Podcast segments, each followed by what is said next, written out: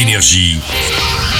Signe News. Nous venons d'apprendre que le fragment vient de percuter le centre de la Floride. Trois nouvelles sorties ciné à faire cette semaine. Le premier, Greenland, le film catastrophe de l'été, on l'a évoqué dans Ciné News, c'est Gérald Butler qui tente de sauver sa famille de la chute d'une comète géante. Regarde, le ciel est en feu. Le deuxième s'appelle Le défi du champion, un feel-good movie italien inattendu, l'histoire d'une star du foot de l'AS Roma punie par son club et à qui on oblige de passer son bac. Un examen par semaine. Il n'a pas la moyenne, il joue pas.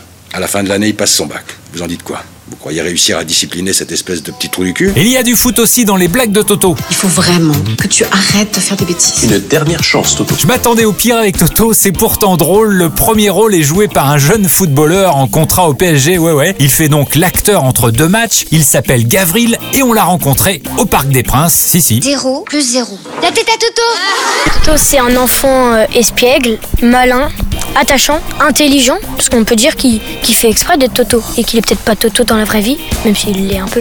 Les blagues, il est fait pour faire rire la classe pour être aimé, donc il fait exprès de faire ça pour être aimé. Donc c'est une forme d'intelligence. C'est Toto, euh, la maîtresse, elle lui demande conjugue-moi le verbe marcher au présent. Toto, il fait je marche, tu marches. Après, il dit plus vite Toto.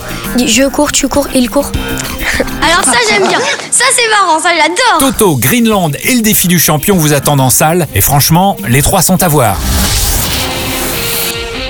Énergie. Signe News.